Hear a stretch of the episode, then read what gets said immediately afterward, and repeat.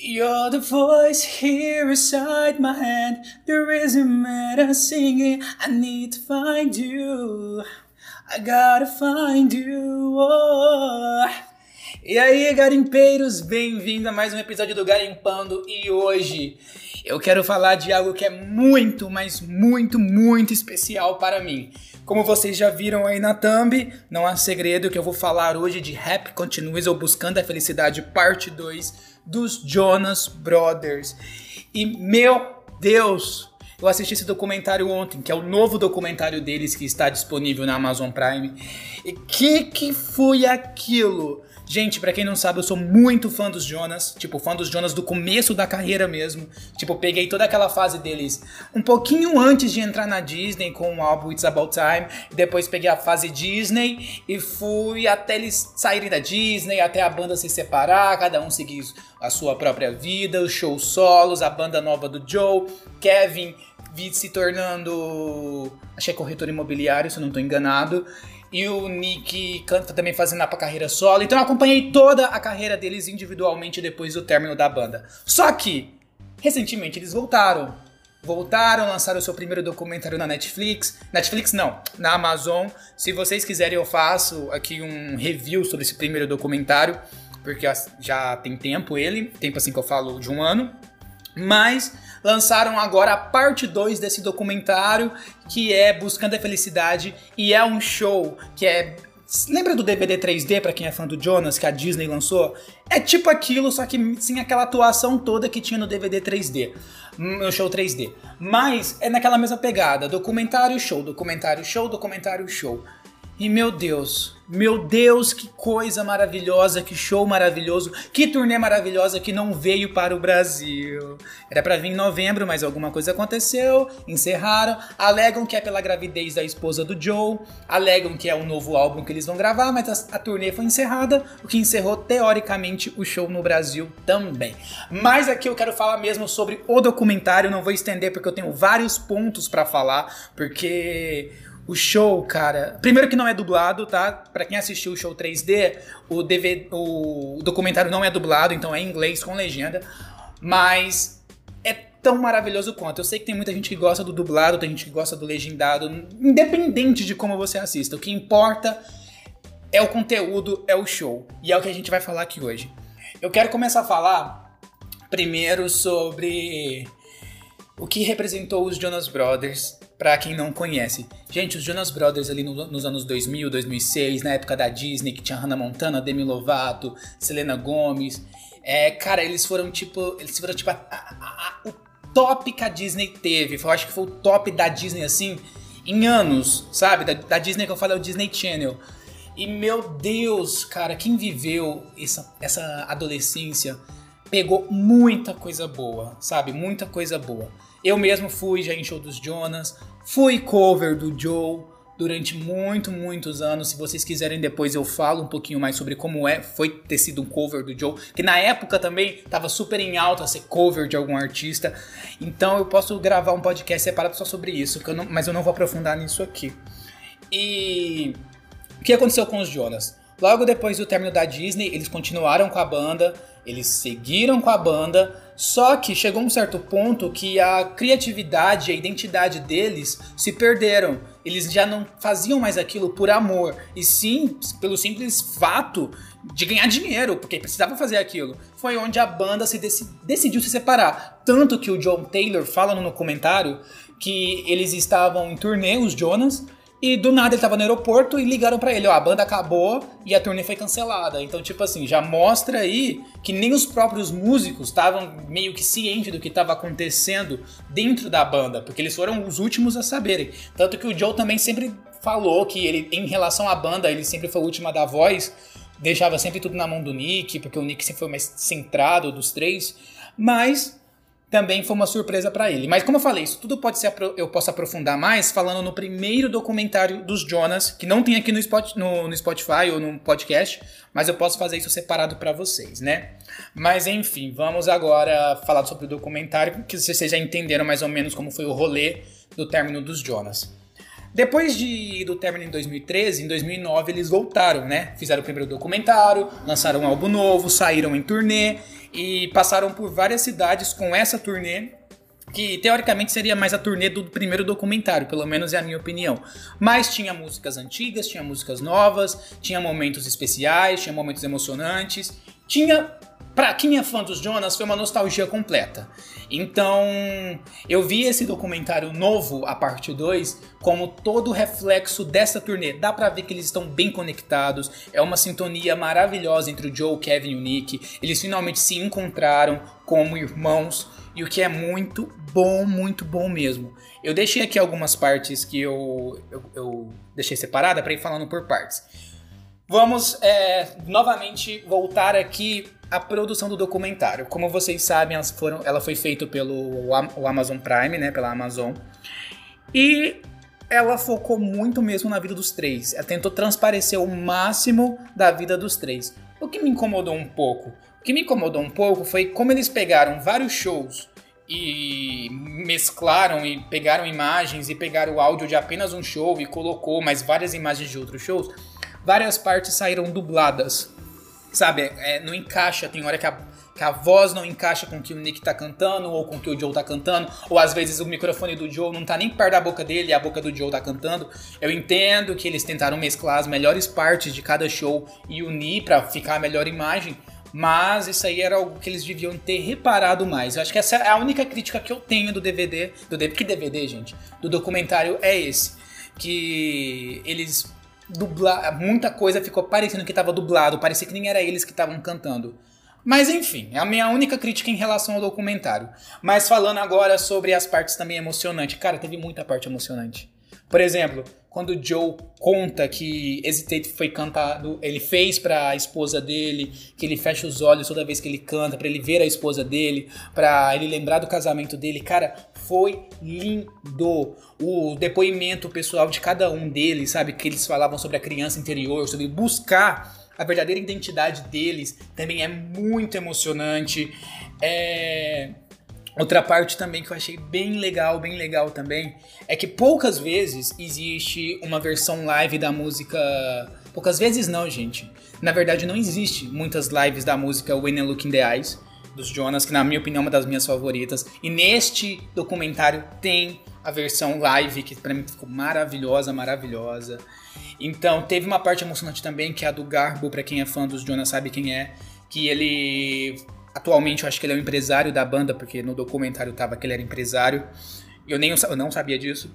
E ele contou um pedaço lá que ele falava que ele trabalhava, tava trabalhando numa loja depois do término do, do da banda, e ele escutou uma música que, o, que, os Jonas tinham tocado numa apresentação, e ele se lembrou dessa apresentação e falou, cara, alguns anos atrás eu tava tocando com os Jonas Brothers. Sabe? Tipo assim, são coisas emocionantes.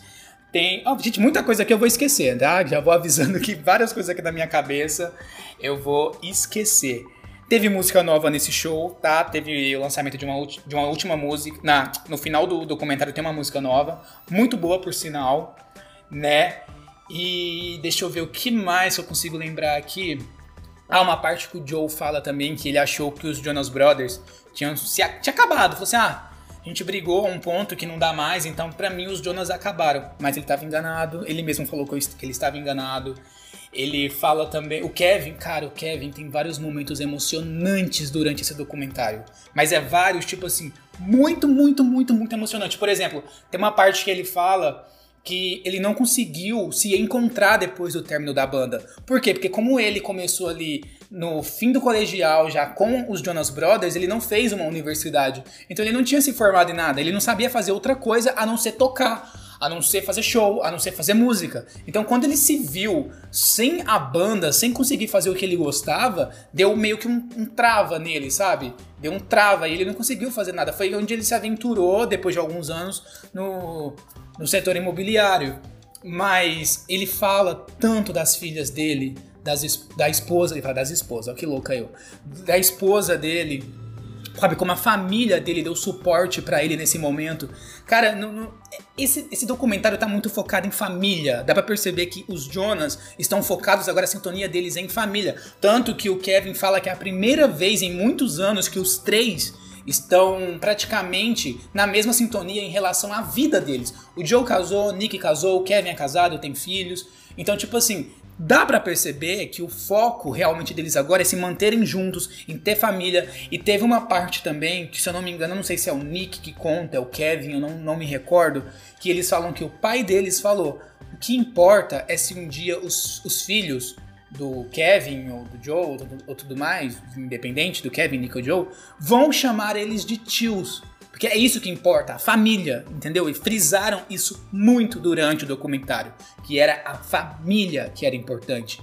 E outra coisa que eu senti muito nesse documentário foi em relação à gratidão que eles tinham com os fãs. Porque até então eles achavam que depois do término dos Jonas, os fãs tinham dissipado, cada um tinha seguido o, foi um gostar de outra coisa, digamos assim.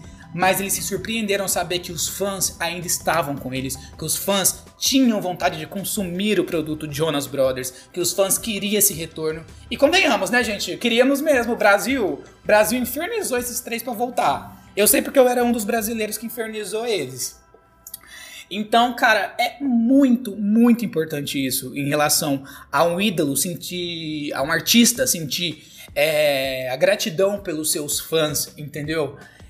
E teve uma parte também que eu achei bem emocionante, que o Nick mesmo fala que no começo, quando Kevin se casou, eles não conseguiam assimilar o fato do Kevin ter uma vida, ter uma esposa e estar tá ali na banda, porque o Kevin precisava dar atenção à esposa dele. E eles no começo não viam isso. Depois que eles se casaram, que eles entenderam isso, que dava para assimilar as duas coisas, dava para unir tanto a vida de artista, a vida do show, com a família que eles haviam constituído. Achei isso bem interessante.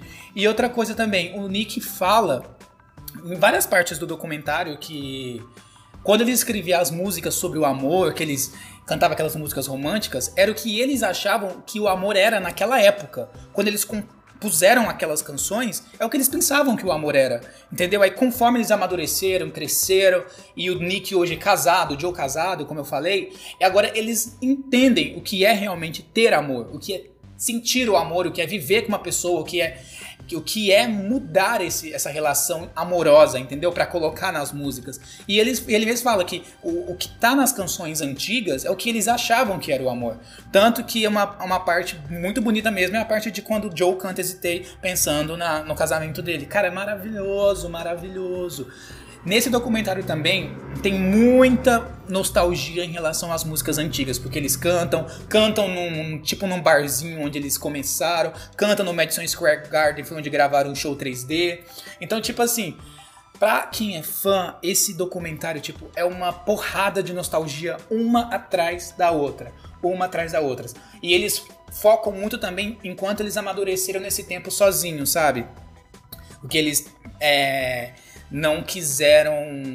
Quer dizer, que eles foram. Foi bom para eles esse tempo sozinhos, para que eles amadurecessem, para que eles colocassem a ideia em ordem, para que eles encontrassem o próprio estilo deles. Mas o Nick disse que um dos grandes desafios dessa nova jornada dos três juntos foi enquadrar o amadurecimento deles como artistas e como pessoas dentro dessa nova fase dos Jonas. Por quê? Porque o Joe havia constituído uma carreira com DNC, uma carreira boa, por sinal, com várias músicas que estouraram, Cake by the Ocean, Tuta Brush e por aí vai. Então teve várias coisas que o Joe fez com DNC que fez com que o Joe encontrasse sua personalidade. Então eles tiveram que colocar isso do DNC nos Jonas, porque era o que o Joe era agora, o que o Joe é agora, quer dizer teve que colocar o lance do Kevin, de como o Kevin tá atualmente, como tá a vida dele, dois, duas filhas, esposa, vida. Então teve que agregar isso também aos Jonas. E claro que o Nick teve que agregar o seu estilo que ele havia constituído com a carreira solo, porque ele fez várias turnês solos, também nos Jonas. Então foi um, um mix. Essa nova fase dos Jonas tá um mix do que os três irmãos. Os três irmãos. falar irmãos. Os três irmãos são, sabe? O que os Jonas são de verdade, que a essência deles agora permite com que eles sejam. Então tá muito, muito, muito, muito bonito o DVD. Que DVD? Meu Deus, eu tô com DVD na cabeça, acho que eu tô com o show 3D na cabeça e eu tô com DVD. Mas eu tô falando do documentário. Então, sabe, eles se encontraram muito nesse tempo. E com, em, em, relação ao primeiro documentário, esse não tem tanta lavação de roupa suja. Que no primeiro, nossa senhora, uma acusação daqui, acusação dali, a culpa é do Nick, ah, o Joe tava assim, o Kevin tava assim, nanã, aquela coisa toda, que no segundo não teve. O que eu achei mais interessante, porque ficou algo mais emocionante pra gente assistir. Mas como eu falei, se vocês quiserem um review do primeiro documentário, eu faço e trago para vocês, tá bom? Mas se vocês quiserem.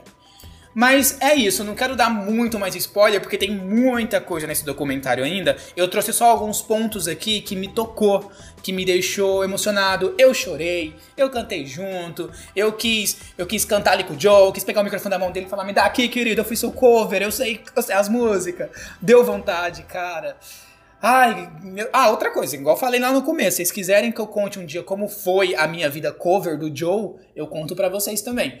Mas enfim, gente, assistam no Amazon Prime. Se você não tem Amazon Prime, a mensalidade dele está 10 reais.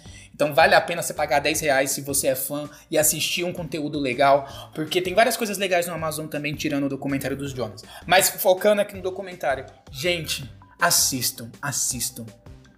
Você vai ver o amadurecimento desses três garotos que agora são homens. Você vai sentir nostálgico, você vai se sentir emocionado, você vai se sentir grato, você vai se sentir é, vai, é, você vai se sentir como se fosse o maior presente da sua vida, sabe? Então eu quero aqui deixar o meu review e o meu muito obrigado aos Jonas Brothers, porque eu sou fã de muito tempo e eu nunca, des nunca desisti que eles fossem voltar, porque eu sabia que cedo ou tarde eles iriam voltar. E foram na melhor forma possível. Eu tô muito, muito grato pelos Jonas. Muito, muito grato. E a vocês, que estão me ouvindo. Eu deixo meu, meu sincero agradecimento, porque eu sou muito grato a cada um de vocês, ao que o Garimpando tem conquistando ultimamente. Eu não tenho palavras para agradecer mesmo, mesmo, todo o carinho que eu recebo de vocês.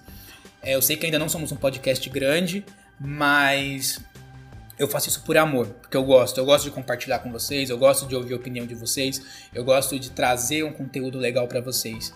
E é isso, galera. Então, meu muito obrigado. Aqui é o Ramon Porto se despedindo. Não esqueça de se inscrever no, se você estiver ouvindo pelo YouTube no meu canal. Não esqueça de me seguir no meu Instagram, que é ramon com dois o, ponto porto, que é lá a gente pode conversar mais, bater um papo. E lembrando, me seguir no Instagram, coloca lá, eu vim pelo Garimpando, tô aqui pelo Garimpando, para me saber também de onde você tá vindo, tá bom? Então, galera, meu muito obrigado e que continue comigo porque eu quero continuar há muito tempo com vocês. Um beijo!